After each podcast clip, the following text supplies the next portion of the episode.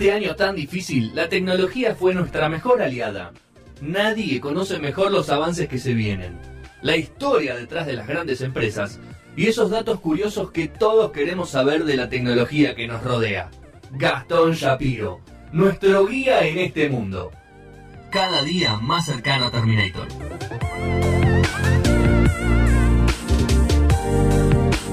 Último bloque de No Sonoras, esta emisión 688, volando. Ah, volando porque Michelle se charló todo. Se charló todo con Marco. Mirá si lo dejamos a los dos. ¿Sabes qué? No había más programa. No había No más vamos, programa. no vamos. No había más la cantera de No, iban a empezar a linkear con un montón de historias que se iban a y ir a aparte, por las ramas. claro, le hiciste acordar que se juntaba un papo, qué quilombo. Sí. Pero bueno, bueno eh, vamos a hablar de Estonia, un pequeño país, Europa, Sí. que las eliminatorias no le está yendo muy bien, me parece, pero que están terminando en las eliminatorias europeas. Pero seguro en el FIFA, por, por lo no me acuerdo de digital, no ningún le va jugador, bien. no me acuerdo de ningún jugador de Estonia. Debe haber algún estonio bueno. ¿Sabes que, ¿Sabes que yo tampoco? Pero Ah, capaz había en el momento de Unión Soviética, Sí, como de esa parte, lo- capaz, lo- en- chuparon. capaz en ese momento hubo. Eh, bueno, vamos a hablar un poquito de Estonia y qué es lo que lo hace tan particular, ¿sí? Porque es un pequeño país. eh, como Casi decía- Balcán, ¿no? Un país casi. Totalmente. Eh, digamos, por la zona en la que está. Eh, digamos, es la izquierda, la parte más izquierda de lo que era Unión Soviética. Eh, va por ese lado, como para que se ubiquen. Eh, está a la izquierda de Rusia. ¿sí? ¿Y por qué hablamos de este país tan pequeño? ¿sí? Porque ese se denomina o se autodenomina como la primera nación digital del mundo. ¿sí? ¿A qué viene esto? Primero y principal porque el 99% de las interacciones que tiene que hacer eh, cualquier persona con el Estado de Estonia se pueden hacer eh, por internet. ¿Sí? Eh, no, hay, no, es necesidad, no hay necesidad de hacer nada presencial. ¿sí? O sea, Un país en home office. nosotros recién estábamos hablando de, de la vida tan diferente de como nosotros la conocemos, cómo hay gente que vive de una forma tan diferente. En Estonia es literalmente lo opuesto a lo que nosotros nos toca vivir el día a día con todo lo que tiene que ver con los trámites, cosas que tengas que hacer a nivel gubernamental, oficinas eh, eh, oficiales, digamos. Sí. Eh, porque ya desde la, digamos, la separación de la Unión Soviética y la creación de, de su propio Estado, digamos, tomaron una decisión que los hizo cambiar y estar súper adelantados. Y por eso hoy son, repito, la primera nación digital del mundo. ¿A qué vino esta noticia? ¿Por qué se las traigo hoy? Porque busca residentes virtuales, ¿sí? Eh, para formar parte de eh, Estonia, ¿sí?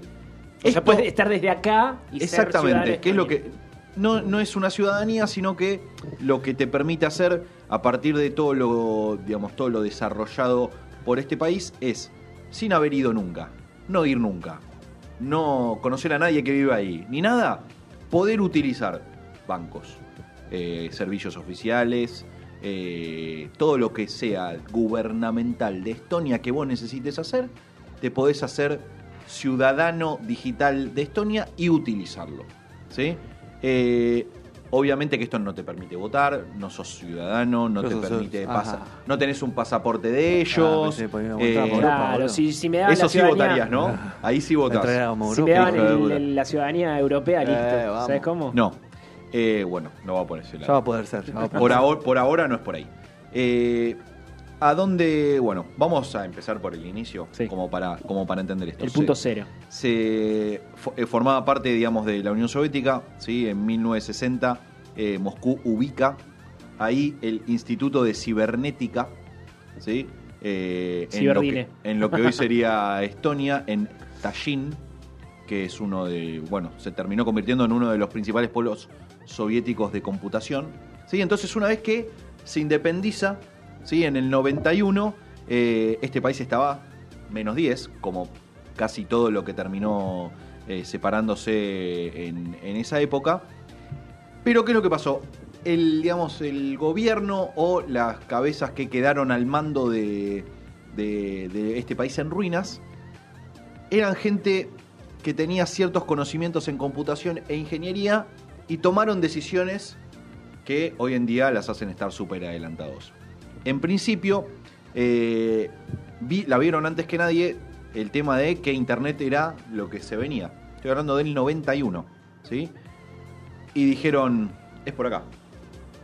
En ese año, Finlandia les ofrece eh, instalar gratuitamente todo lo que era telefonía analógica y ellos dicen, para, ¿sabes qué?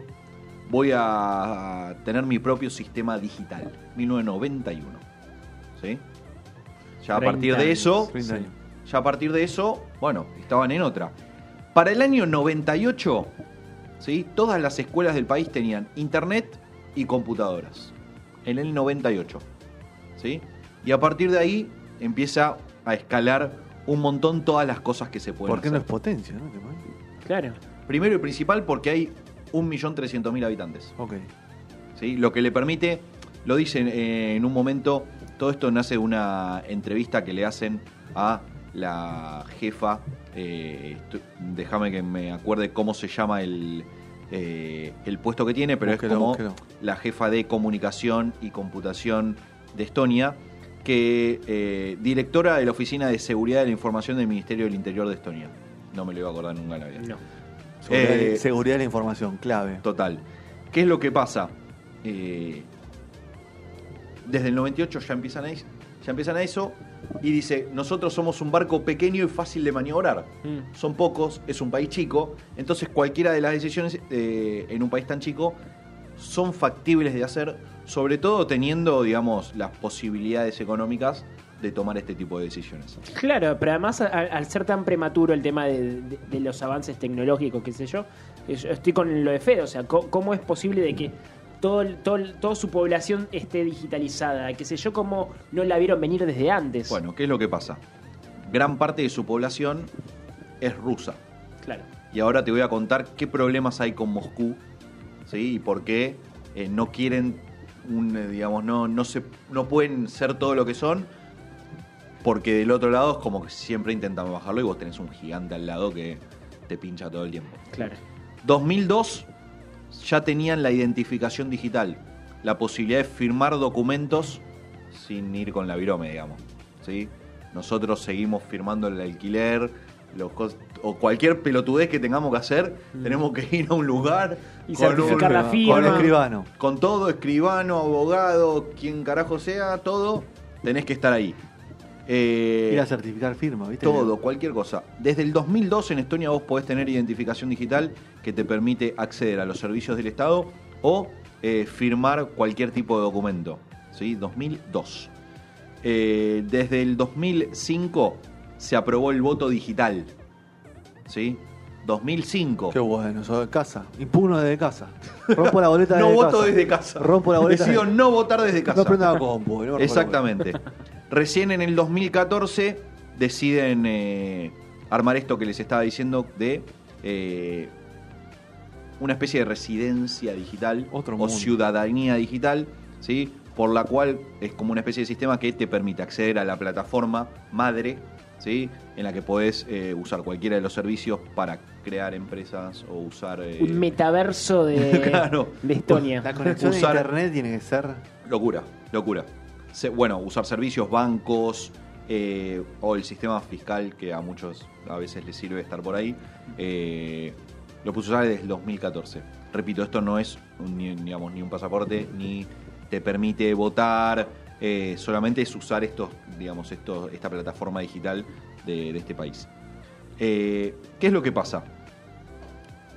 solamente desde el inicio, solamente el 2% de la población dijo, me siento cómoda, por ejemplo, votando eh, de manera digital, 2002. O sea, no teníamos las posibilidades o las facilidades que tenemos hoy. Y el día de hoy, el 65% ya vota de manera digital. Todavía hay gente que decide no. Decide impugnar presencial. Bueno, Estados Unidos votan por correo. ¿Viste? Al algunos. Claro, algunos deciden votar por correo. previo por correo, es verdad. Como que cada uno tiene su- sus formas. Nosotros decimos, o qué es lo que pensamos, si esto es una votación digital, se, se maneja, se, Se amaña, se hace se lo que se quiere. ¿Qué vota cualquiera? Me- Ah. cualquiera, se- esto se maneja. No, con tal, o sea, tienen a una persona de seguridad informática re pesada en, en su país. No, no es, es el que- más picante. No, Sí. no, no entienden. No es que tiene una persona de seguridad informática, sino que como están siempre eh, atacados por todo lo que es Rusia, ¿sí? porque en definitiva el inicio de este país tiene que ver con la separación somos Rusia. sí. de, de ellos. Eh, todo el tiempo eh, reciben ciberataques. ¿sí? Entonces, ellos son el primer país eh, que es una potencia en ciberseguridad. ¿sí? O sea, son los primeros, obviamente, que en entender todas las posibilidades y quilombos que traía Internet, eh, el Estado ya sintió la necesidad de tener que defenderse o defender su red eh, de Internet. Eh, exportan, me imagino que exportan personas eh, expertas en seguridad informática. Perdón, te, eh, Ese debe ser el No, y primer. aparte Rusia en lo que tiene que ver con ciberataques. Sí. Te, Es querés- te- es- vos es te vas a con lo que te voy a decir. Pero eh, tienen una conciencia tan o, o un respeto tan grande al tema de ciberseguridad que son eh, el primer cuerpo paramilitar de cibersoldados del mundo. Qué grande. ¿sí? Que son Todos flacuchos, ¿viste? Todos juegan al, al- al- al CS. que son voluntarios expertos en tecnología entrenados para entrar en acción en caso de tener un quilombo o un Se, ciberataque. se pica, se pica y salta. Ciberataque, sí, exactamente. Eh, Vos viste Mr. Robot. Sí. Bueno, muchos Mr. Robot, Hermoso. ¿sí? Que, que están en esa. Eh, ¿Qué es lo que pasa? Bueno, repito, eh, tuvieron y siguen teniendo un montón de ataques con respecto a Rusia y también China, eh, tratando de eh, encontrar cosas o buscar qué es lo que está haciendo bien en definitiva Estonia como país. Entonces, ¿qué es lo que empezaron a hacer? Ellos crearon un sistema en el que se almacena la información de forma descentralizada. O sea, no es que entras a un lugar y agarras todo, sino que está como en una especie de De nube. de sí de nube pero distribuida en distintas en distintas plataformas Mm. sí enlaza como servidores individuales eh, en un montón de lugares que no solamente están en Estonia sino que como se llevan bien con Finlandia le pusieron un par de servidores a ellos y le dijeron bueno Usémoslo en caso entre de, todos. en Cuida- caso de que es un quilombo, la data. Tuki te, te la tiro para vos como para que Bueno, no- hay que cuidar, o sea, básicamente lo que estás diciendo es que eh, China y Rusia atacan un- a un país que es casi indefenso, que, que es claramente un ter, eh, una décima Mucho de lo que menos, son, de mucho menos. menos. ¿Por, qué no hay, ¿Por qué no hay países, o sea, soberanos muy importantes que lo defiendan? Bueno, por eso, esto lo, lo que sucede es que ellos ya eh, a nivel ciberataques son número uno en defensa. Claro, yo le pongo guita a Estonia. Con- olvidate. Con todo lo que te estoy contando, sí, obviamente. O una criptomoneda, todavía no lo habrás contado, pero deben tener una criptomoneda también, o sea, re importante. Full con todo, full. Eh, obviamente que parte de, de lo importante que tiene a nivel ciberseguridad eh, lo saben y el centro de excelencia de la OTAN en ciberseguridad, obviamente que está en Estonia, no, no, no cabía ningún tipo de duda. De, de duda. Eh, ya tienen una experiencia de casi 30 años de ya estar con internet y de que otros intenten meterse a eso. Y eh, obviamente que esto les da eh, seguridad informática, transparencia o genera por lo menos confianza y transparencia en todo lo que tiene que ver con el uso bancario, en tu identidad eh, digital eh, y obviamente en los votos. Y la cantidad de servicios que deben vender, ¿no? Al exterior, deben exportar. Eh, no tengo el dato. Sí, te no, no, no tenés, pero no tengo el dato. debe, debe- debe ser. o sea. Sí, Claro, me imagino sí, que me- sí. Me imagino que es parte del PBI todo, todo ese, ese tipo de Se ingresos. robaron un PBI. Se roban, tal cual. Eh, otro de los grandes problemas, y tiene que ver con lo que decían antes, es el tema de la, de la fake news, ¿sí? Y cómo tratan de combatir en eso, porque obviamente no se tienen que eh, tratar de resguardar solo por temas eh, de guita o que le roben información, sino que o traten de, se- de desestabilizar desde otros lados. ¿sí? Moscú es, repito, una de, las de las principales eh, Enemigos. lugares, Sí, eh, enemigos. sí, enemigos. eh, entonces lo que tratan de hacer o lo que tratan de explicar es que es muy, es muy difícil para ellos tratar de independizarse full de todo lo que era Rusia, porque casi un 40% de la gente que vive en Estonia eh, tiene como lengua madre el ruso. Claro. ¿sí? Entonces sí o sí tienen un canal ruso, sí o sí tienen medios rusos o que hablan en ruso. La injerencia rusa está presente. En la Entonces, sangre, o sea, claro. Es, es- Sí, en la sangre en el Exactamente. idioma. O sea, Porque me, me imagino que, que- que to- toda esa, esa identidad los lleva a enemistarse un poco con el país que te está atacando, ¿no? Tiene que haber un nacionalismo. Bueno, pero lo que pasa es que ellos, eh, digamos, el gobierno lo que trató es de poner una especie de mano dura con respecto a ciertos medios rusos y la agencia oficial rusa que se llama Sputnik como la vacuna, eh, no tiene acreditación en Estonia. O sea, no, no está avalada como un medio oficial, digamos, no puede ir a cubrir, no puede hacer nada, porque dice que no tiene estándares éticos y profesionales para eh, gozar de los privilegios de ser llamados periodistas. Entonces, Tuki, Durísimo. Qué amigo. duro. se van. Eh, pero al mismo tiempo, sí o sí tienen que proporcionarle eh, la posibilidad de informarse a la gente que habla en ruso. Y por eso sí o sí tienen estos canales o estos medios, eh, nada, que en definitiva vienen de, vienen de ese lado.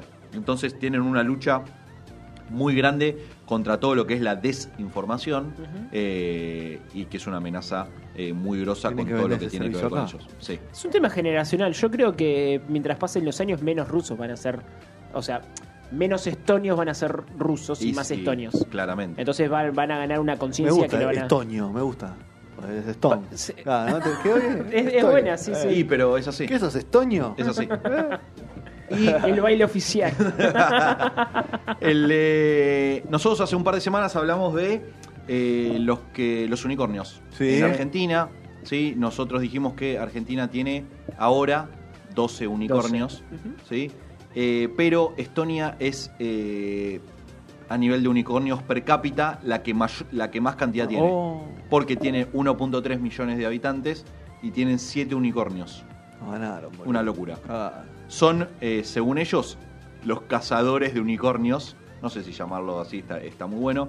Pero dan muchas facilidades, por todo lo que estoy contando, para que nazcan estas empresas o empiecen y crezcan, digamos, como que no tienen ninguna barrera en cuanto a el armado de una empresa eh, o, digamos, impositivamente, etcétera, etcétera, etcétera.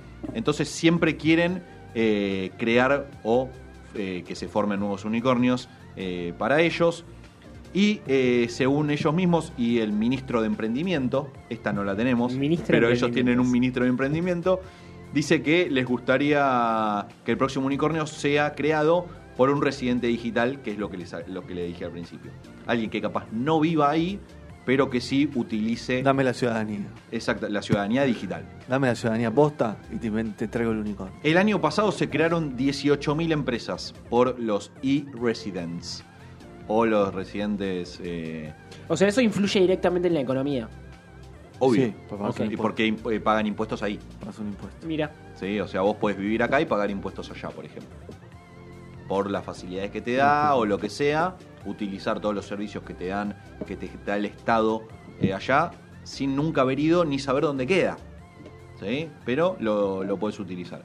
Eh, y lo que les aseguran es que son, eh, son responsables en cuanto a el beneficio que les genera los impuestos de estas empresas que se crean, porque lo que ellos dicen es que un tercio de estos, estos impuestos generados por estas startups Sí. son reinvertidos para nuevos, digamos, Startups. para que aparezcan nuevas startups. Claro, es como. eh, cazan impuestos. Un país con buena gente. Tal cual. O sea, buscan que, la, que, que extranjeros paguen impuestos en su país. Es una locura. En, en este momento hay 84.000 personas con residencia digital eh, de Estonia, que parece una locura, Sí. pero quieren que para el 2025 haya 10 millones, No. una Muy barbaridad. ambicioso. ¿sí? Obviamente que creen que es un reto eh, que hoy Ambicioso. parece muy inalcanzable, pero se tienen... eh, y ahora con el fe. metaverso, ¿no? O sea. ¿Cómo estás con el metaverso? ¿Estás enloquecido? ¿Viste? Te Terrible. veo que Bueno, estás y- metido en el Estoy metaverso. metido, estoy Y metido. para cerrar... des- Ahora, eh, me parece que te gusta la parte de verso más que nada. para Dale. cerrar, eh, Dígalo. nosotros dijimos que los únicos eh, o las únicas cosas que no se podían hacer de forma virtual era casarse o divorciarse. Y dicen que para el año que viene divorciarse ya va- Y lo vas a poder hacer online. No te la cruzas más. Casarse no, No te lo pero divorciarse más. sí. No No te quiero ni ver. ah, metes te un zoom, hermano. metes un zoom sin camarita y te divorcias. Ah, Y sí, o sea, no puedes ser el último país en el mundo en, en- en- en- Ah, ya está. en divorciarte. Dale, déjale de. Divorciarte vi en. YouTube el canal de Ernesto Montalbano, que es un gran canal que siempre recomendamos, que re- repasa años argentinos, eh, cuando se votó la ley del divorcio. En la época de Alfonsín. Un montón. Tremendo. Sí. era un sacrilegio en esa época. Bueno, vos pensás que, la- bueno, no época de Alfonsín, pero casi, estos tipos ya estaban con internet en... Sí, cuando llegó Carlos. Claro. Claro, cuando Carlos llegó. Qué lejos quedamos.